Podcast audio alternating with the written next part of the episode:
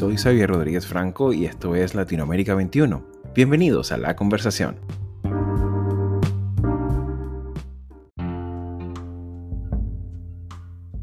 Sean todos bienvenidos a la conversación analítica con nuestra región. En esta semana contamos con distintos trabajos en nuestra página web latinoamerica21.com que nos plantean diferentes visiones que abordan la complejidad que afrontará la economía regional.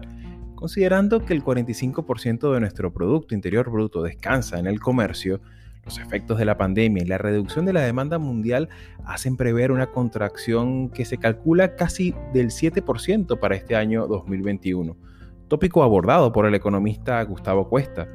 Adicionalmente, destacan varios trabajos que ponen su mirada en Centroamérica, subregión que ha vivido un estancamiento particular de sus relaciones comerciales y políticas en los últimos años, y ante lo cual la llegada de Joe Biden a la Casa Blanca podría reactivar viejas y nuevas iniciativas de coordinación judicial contra la corrupción, articulación policial contra el crimen organizado y fortalecimiento del Estado de Derecho en el llamado Triángulo Norte de Centroamérica, es decir, El Salvador, Guatemala y Honduras, tópico abordado por nuestro columnista Dardo Justino Rodríguez. También destaca el trabajo del profesor de ciencia política Kevin Partenay, el cual se centra en la pertinaz ineficiencia de los gobiernos regionales de Centroamérica para canalizar y aprovechar los fondos de cooperación internacional que tras los desastres naturales recientes, a su vulnerabilidad geográfica, siguen recibiendo, pero sin el efecto multiplicador que te deberían traer consigo, lo cual deja en evidencia el agotamiento del modelo de ayudas internacionales sin que éstas estén debidamente acompañadas por la exigencia de controles contra la corrupción y el fortalecimiento de otros sectores sociales más allá del Estado, punto central en la nueva agenda multilateral que pudiera iniciar este año 2021. Esta semana encontrarán una fascinante diversidad de otros tópicos de interés, como por ejemplo el balance que el investigador Aldo Martínez hace sobre el interminable ciclo de la violencia en América Latina, así como las sombras y luces que ha tenido Manuel López Obrador en México en este año 2020, trabajo realizado por el sociólogo Carlos Moreira, así como el interesante análisis, y bastante particular por cierto, sobre las teorías de la conspiración, que en plena era de la información también se propagan en América Latina, incluso con efectos políticos que pueden empezar a verse a lo largo del calendario electoral de este año 2021, tema que ocupa la atención del doctor José Manuel Rivas. Todos contenidos disponibles y al alcance en nuestra página web. Mencionadas todas estas recomendaciones, vayamos al tema central de nuestro quinto episodio, para esta semana contamos con la participación del doctor Francisco Sánchez, director del Instituto de Iberoamérica de la Universidad de Salamanca, y con él examinamos las elecciones generales que se celebrarán en el Ecuador este año 2021. Queridos amigos, una vez más, sean todos bienvenidos a la conversación con nuestra región. Estimado profesor Francisco Sánchez, muchísimas gracias por su participación y bienvenidos al podcast de Latinoamérica 21, que también buscamos que sea su casa y la casa también de, tantos latinoamericanistas que se forman ah, a día de hoy en, la Universidad de Salamanca. Y sobre todo, muchas gracias por, por su disposición a compartir impresiones sobre las elecciones que se celebran en Ecuador. Eh, entre el 7 de febrero, la primera vuelta, y, el 11 de abril, que vendría siendo la segunda vuelta, las cuales, además de definir quién será el sucesor al cargo de presidencia de la República, cargo ocupado por Lenín Moreno, también trae consigo eh, cómo quedará la nueva mayoría, si es que hay una nueva mayoría parlamentaria en la Asamblea Nacional del Ecuador.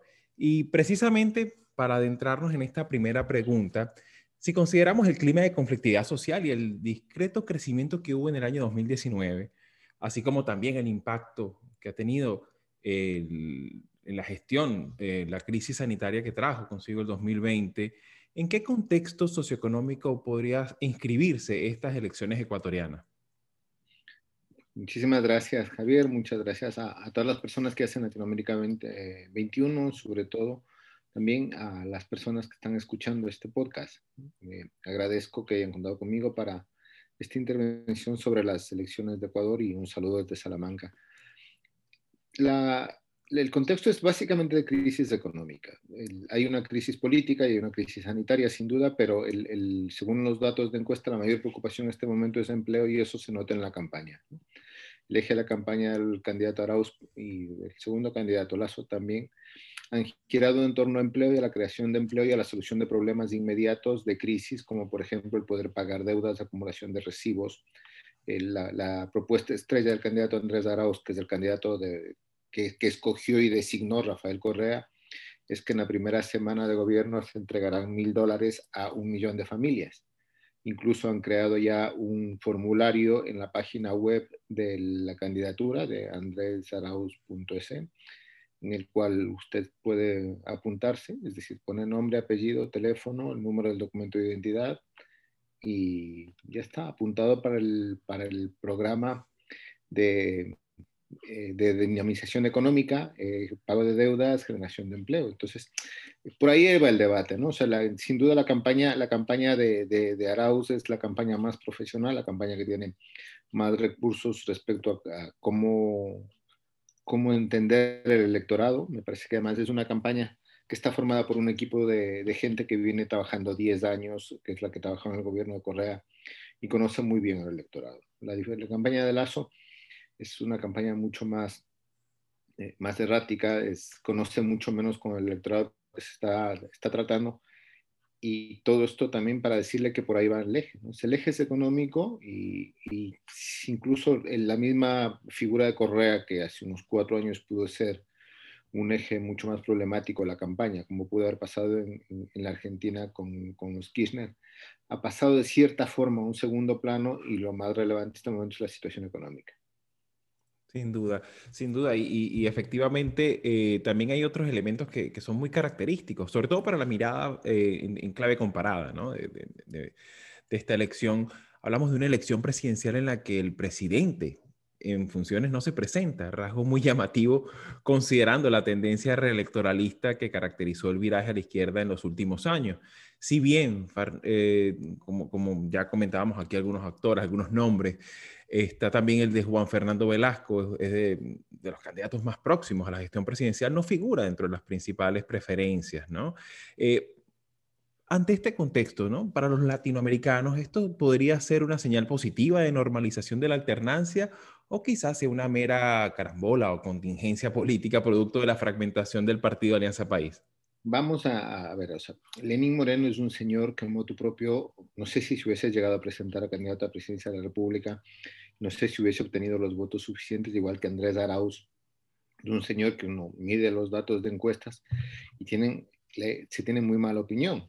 Eh, como candidato Andrés Arauz no es bueno. En realidad, todos estos, estos votos son de Rafael Correa. Entonces, Rafael Correa, ¿qué, qué ha pasado con Rafael Correa? Rafael Correa...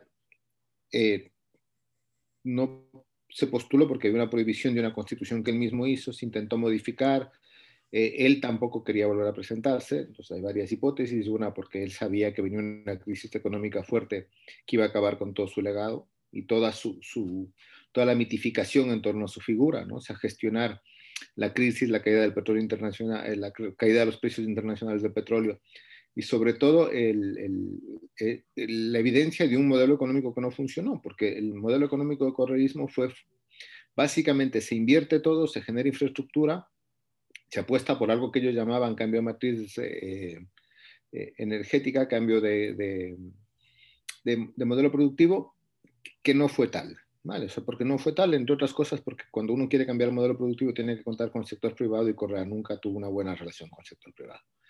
Entonces, en ese contexto en el que Correa no es candidato, porque además él decía que quería retirarse, es una persona que tiene una, visión de la familia muy peculiar, eh, deja, de deja la presidencia y designa un sucesor en la persona de sus dos vicepresidentes, de, de, Lenín Moreno y Jorge Glass. Jorge Glass, la persona que estuvo manejando sectores estratégicos durante su gobierno, sobre todo en, la segunda, digamos, que, en la última etapa del, del correísmo en que fue vicepresidente, y, estuvo, y este momento está preso porque estuvo muy, muy vinculado a muchos escándalos de corrupción, coimas, Odebrecht y un montón de cuestiones más.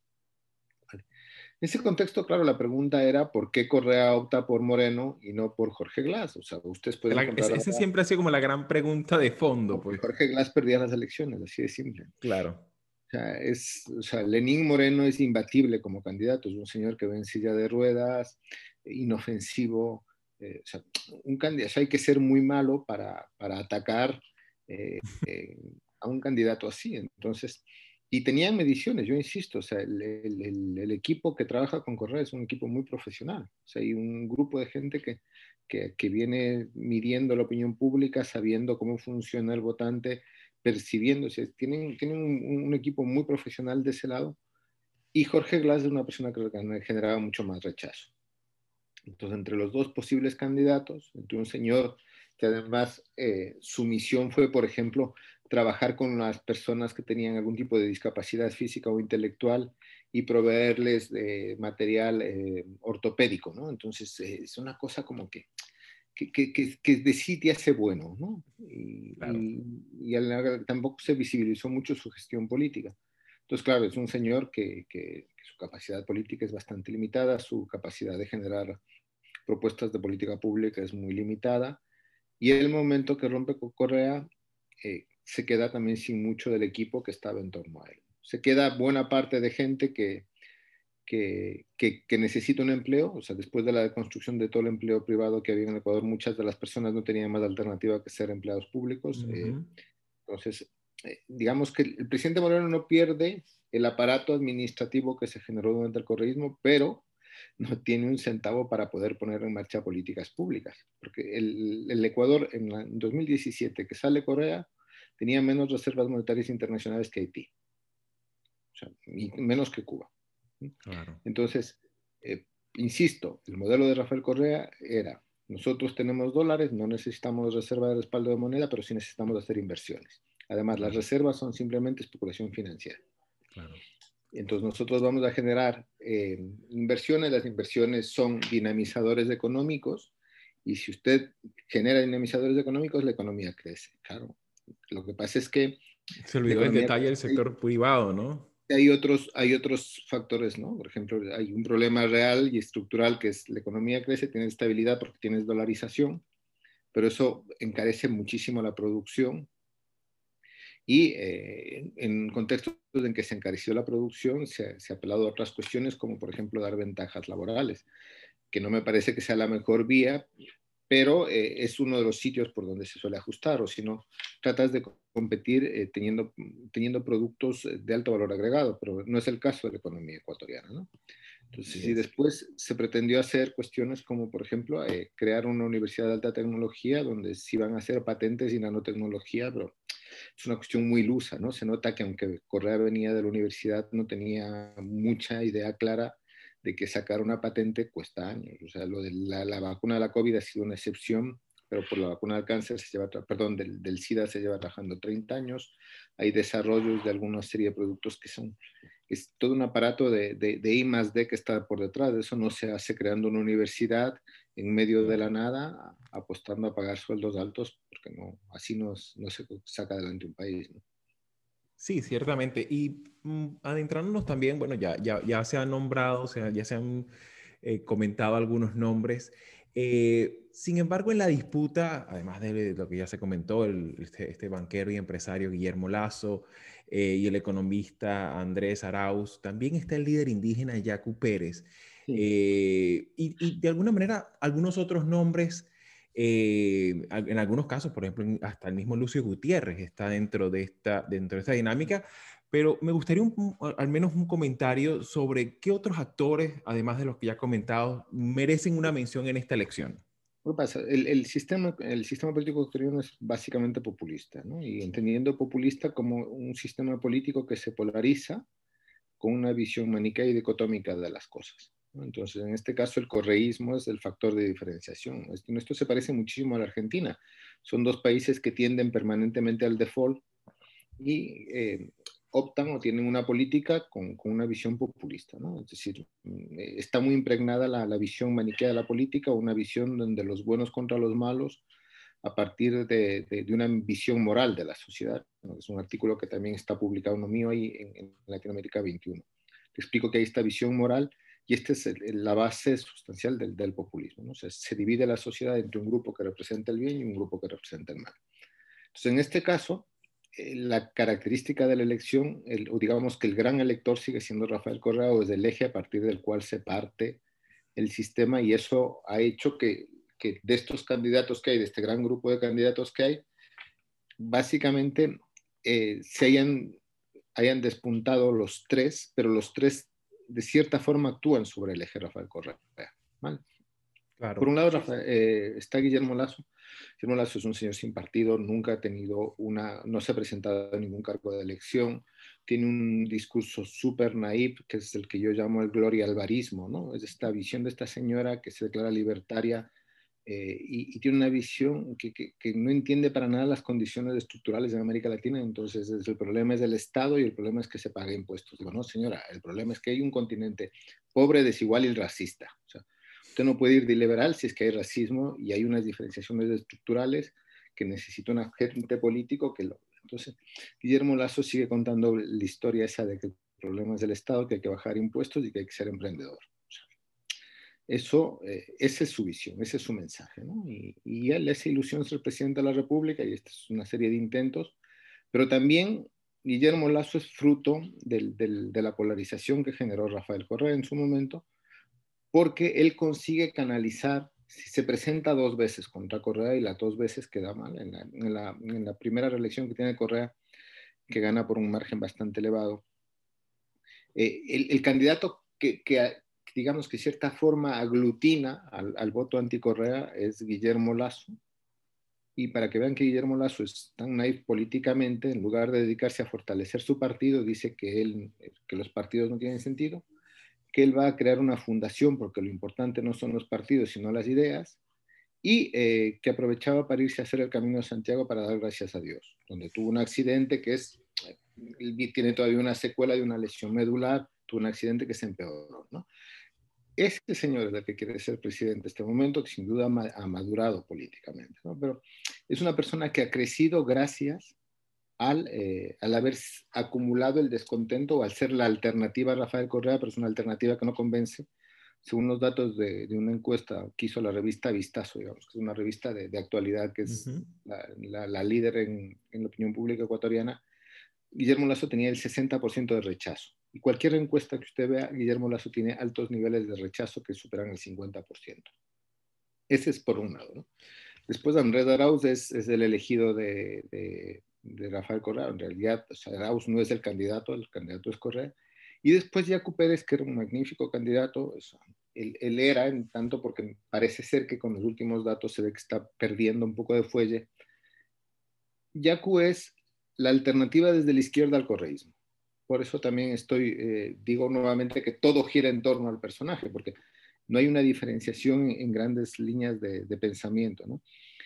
Eh, hay propuestas políticas por detrás diferentes, una, como había comentado, el tema de los impuestos, no impuestos, eh, y Yacu es una alternativa, pretende ser una izquierda no autoritaria, no extractivista, eh, más liberal en tema de valores y próxima al movimiento indígena, porque hay una, hay, hay, hay un, digamos que una mentira de tanto repetirse parece ser verdad, esto de que Rafael Correa era el candidato del movimiento indígena o era un candidato de... Porque se asume que eh, la izquierda, como la izquierda es buena, va a acompañar al movimiento indígena. El movimiento indígena tiene una agenda propia, ¿no? Y, Rafael Correa persiguió al movimiento indígena, a la CONAI incluso llegó a intentar prohibirla como organización. Entonces, por ese lado viene Yacu, Yacu es un candidato que, que ofrecía cambio, es, es, es, una persona muy próxima, decir, tenía muchas buenas características, estuvo manteniendo durante mucho tiempo muy cerca de Guillermo Lazo como, como segunda opción. ¿no? Un momento en que sí podía haber manejado la campaña de otra manera y tener una estructura un poquito más, más coherente de, de manejo de la campaña, eh, pudo haber... Eh, posiblemente tener una segunda vuelta, hubiésemos podido tener una segunda vuelta entre Pérez y, Arauz. ¿Qué pasa? La campaña de Yacu es una campaña que no tiene dinero, es decir, Pachacutic no es un partido que, en, que tengamos un gran grupo de financistas dispuestos a pagar una campaña, porque evidentemente hace propuestas desde la izquierda eh, en contra de la minería, petróleo y demás. Entonces, eh, y, se ha ido desinflando con los últimos datos, pero bueno, que no nos sorprenda que pase algo sigue habiendo cerca de un 40% de gente que no sabe por quién votar.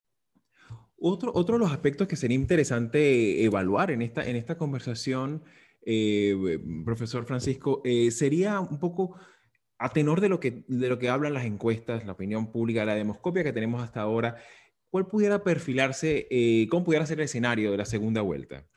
Sí, las, las encuestas tienen, están teniendo bastante margen de error. Ya hemos visto en varios, varios procesos como las encuestas están teniendo bastante, eh, tienen que actualizarse en su metodología en su forma de interpretarse, ¿no? Entonces, con esa salvedad, eh, hemos visto datos de todo tipo y hay encuestas que están bien hechas, encuestas serias, encuestas, pero eh, a este nivel el gran problema está siendo la COVID con la imposibilidad de poder hacer buenos trabajos de campo. Entonces, se han, se han intentado mecanismos informáticos, se ha intentado, hay, hay, un par de encuestas que se han hecho con campo, con campo presencial, eh, hay otras que se han intentado por teléfonos, con bases de datos de teléfonos, pero hay un problema de dura, la, base de la encuesta con teléfono, por ejemplo, no puede ser tan larga como una personal. ¿no? Eh, el, el, corte o las, la cantidad de respuestas no dadas. Es decir, quiero dejar claro que hay, que hay un problema metodológico. Claro. Se ha comenzado a decir que las encuestas están hechas por encargo. Eh, el, negocio de un encuestador no es que cada cuatro años venda una encuesta, es decir, necesita tener un negocio sostenido a lo largo del tiempo y necesita ser fiable entre sus potenciales clientes dándole información verdadera. Y nadie vota por una encuesta, es decir, esto de que creer que las encuestas van a dar votación a una persona es, también es un poco naive. ¿Qué, ¿Qué, muestran los datos? Muestran los datos que los tres primeros son eh, Andrés Arauz, eh, Guillermo Lazo y Yacu Pérez. Durante, durante mucho tiempo estuvieron mm, cerca eh, con un porcentaje de 16, es decir, y también en esto hay que tomar en cuenta lo, lo, que se está viendo realmente y después lo que se proyecta. Habían unos datos de indecisos de cercanos al 40, entre el 40 y el 60%, dependía del tiempo, es decir, esto también tomemos en cuenta que va variando. Pero había una gran bolsa de indecisos que también hacía muy difícil la predicción. Entonces, de personas que ya tenían decidido el voto, estaba evidentemente el, candidato, el, voto de, voto de Andrés Arauz. El voto de Andrés Arauz es básicamente el voto de Rafael Correa, y Rafael Correa cuenta con cerca, por cerca del 20% de voto duro. Es decir, hay un 20% de ecuatorianos que van a votar por Rafael Correa, haga lo que haga, diga lo que diga. Porque para ellos es el recuerdo, es una posición, es el recuerdo de los mejores, mejores años del país. Eh, Correa hizo una gestión donde se, se aplicaron políticas redistributivas y eh, se hizo también mucha infraestructura, por ejemplo. ¿Cuál era el problema de Correa? Había un problema con todo el tema de, de, de los valores democráticos y autoritarios, pero eso no es un issue en el país. O sea, no es, no es un tema que importe o sea relevante. ¿no? En contextos de política populista, eh, los, las cuestiones liberales como la pluralidad, la igualdad, la libertad, el respeto de derechos, no. O sea, si no eres de los míos, eh, te cae todo encima porque es que eres del mal. Claro. Entonces, en ese sentido, no importa. Eh, entonces, hay ese porcentaje y, y, y Arauz no terminaba de, de, arrancar y captar más votos. Después viene eh, Guillermo Lazo, que según las mediciones rondaba cerca de un 15%, ¿vale? De voto duro desde un primer momento, pero también, como decía, es un candidato que no convence, ¿no? Es un candidato acartonado, es, es eh, la, la, la, estrategia de campaña ha sido errática porque se ha pretendido de ser alguien próximo pues es, es, eh, no se puede pretender ser alguien próximo, es como pretender hacer de, de Trump un intelectual, ¿no? O sea, no, no puedes cambiar el registro tan fuerte, eh, eh, cambiar tan fuertemente. Y después Yaku estaba subiendo, tenía, siempre estuvo entre un 10, 8, 10, 12, y algunas le dieron el 14 también, dependía mucho. Pero, claro, la estrategia de la campaña de Yaku tenía que haber sido una ampliación, tratando de hacer un viaje al centro, y, y, en eso falló. O sea, no, no, no, no, fueron tan asertivos por ahí y yo creo que, insisto, puede dar una sorpresa, pero si no las cosas no cambian, eh, la, la, la, segunda vuelta posiblemente sea entre, entre, o sea, Arauz es uno de los fijos en segunda vuelta y posiblemente Lazo se esté consolidando en este último proceso por cómo están dando los datos y las encuestas, ¿no? Es decir, en un primer momento sí había un escenario de bastante incertidumbre y se esperaba que posiblemente suba alguien, o sea, había espacio para un candidato de derecha con mano dura. O sea, en el Ecuador, si uno coge los datos y, o sea, si me dicen, haz un candidato, eh, dices, mira, necesitamos un señor que ofrezca acabar con la delincuencia, mano dura, eh, una propuesta social, trabajo, o sea, es decir, porque Correa también tenía una propuesta de mano dura en ciertas cosas, ¿no? Es decir, esta visión de, de hombre fuerte, había un espacio para eso que no llena ni Lazo, ni Arauz, ni Yaco. pero había que tener un buen candidato, hacer una muy buena campaña y podía dar la sorpresa. Quiero recordar que Rafael Correa era un desconocido cuando llegó en 2007 y en las primeras intenciones de encuestas llegaba al 5% y el candidato que lideraba las encuestas tenía el 40% de intención de voto, que era León Roldós. O sea, León Roldós ni siquiera pasó a la segunda vuelta. Entonces, eh, digo, es, es, un escenario de difícil predicción, pero los datos están mostrando que, que, que, está ahí. El fijo es Andrés Arauz, y creo que, que, una segunda vuelta va a ser una segunda vuelta, eh, como siempre suele pasar en estos casos, en contra de, ¿no? Entonces, los que quieran votar en contra de Lazo o, o en contra de Correa irán a Lazo con muchos y gente que considere que Lazo eh, va a ser un gobierno que favorezca a, a los ricos, eh, que no va a tener un discurso social, porque es que el problema de Lazo es que no tiene un discurso social. Este señor es banquero, ¿no? Entonces, claro en una situación de crisis, además se ha trabajado muchísimo con la, desde distintos sectores y actores de la opinión pública, líderes de opinión, se ha cargado mucho las tintas sobre el papel de los bancos durante la crisis. ¿no? Entonces, por eso digo, es un escenario, un escenario más o menos claro, pero eh, con incertidumbre. Esa sería mi, mi lectura. ¿no? Sí. Se ven tendencias, pero hay un margen de error demasiado grande porque los estudios no, no son fiables por circunstancias que he ido explicando, porque hay que ajustar los métodos de cómo se estudia la opinión pública en general, porque hay una, una epidemia que, permite, que no permite hacer un buen trabajo de campo, porque no hay una fidelidad de voto en, en el votante ecuatoriano, entonces las proximidades son personales. Y en este caso, eh, el candidato por el cual optó Correa tampoco era un señor que nadie le conocía, era uno de los ministros de rango medio que tuvo Correa por ahí. Entonces, este es, y, lo, que, lo que comentaba del, del candidato Lazo, que es un señor que no acaba de, a pesar que lleva muchos años, no ha sabido capitalizar el, esa posición que tuvo como líder, líder, entre comillas, de la oposición al correísmo. Es así. Pues muchísimas gracias, profesor, eh, por su tiempo, por compartir un poco sus reflexiones. Y bueno, como, como le dije al principio, pues seguramente eh, una vez que tengamos ya eh, una, nueva, una nueva correlación de fuerzas en el, en el Parlamento y también tengamos una nueva gestión, pues podemos examinar un poco cuáles pudieran ser eh, las perspectivas prioritarias que, con las que se va a enfrentar el Ecuador de esta nueva, esta, esta nueva administración eh, en, en, una, en, una, circunstancia ciertamente importante que, que, que, le toca por delante para afrontar el año 2021. Muchísimas gracias por su participación y seguramente será hasta una próxima oportunidad. Nada, muchísimas gracias y a ver qué nos, qué nos depara este 7 de febrero. Claro que sí. Muchísimas gracias. Adiós. Hasta luego.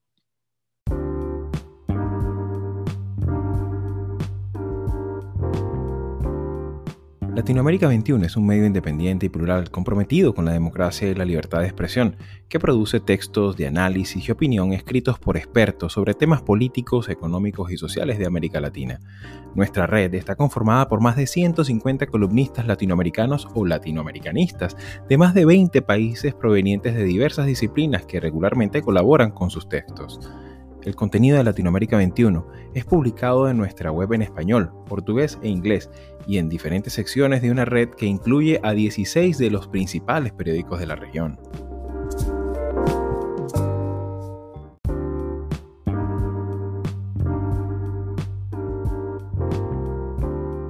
Para mantenerte al tanto de lo que publicamos en Latinoamérica 21, puedes seguirnos en nuestras cuentas de Twitter, Facebook e Instagram también puedes suscribirte a nuestro newsletter para que cada domingo llegue a tu buzón nuestro boletín semanal con todos los artículos que publicamos en nuestra página web latinoamerica21.com.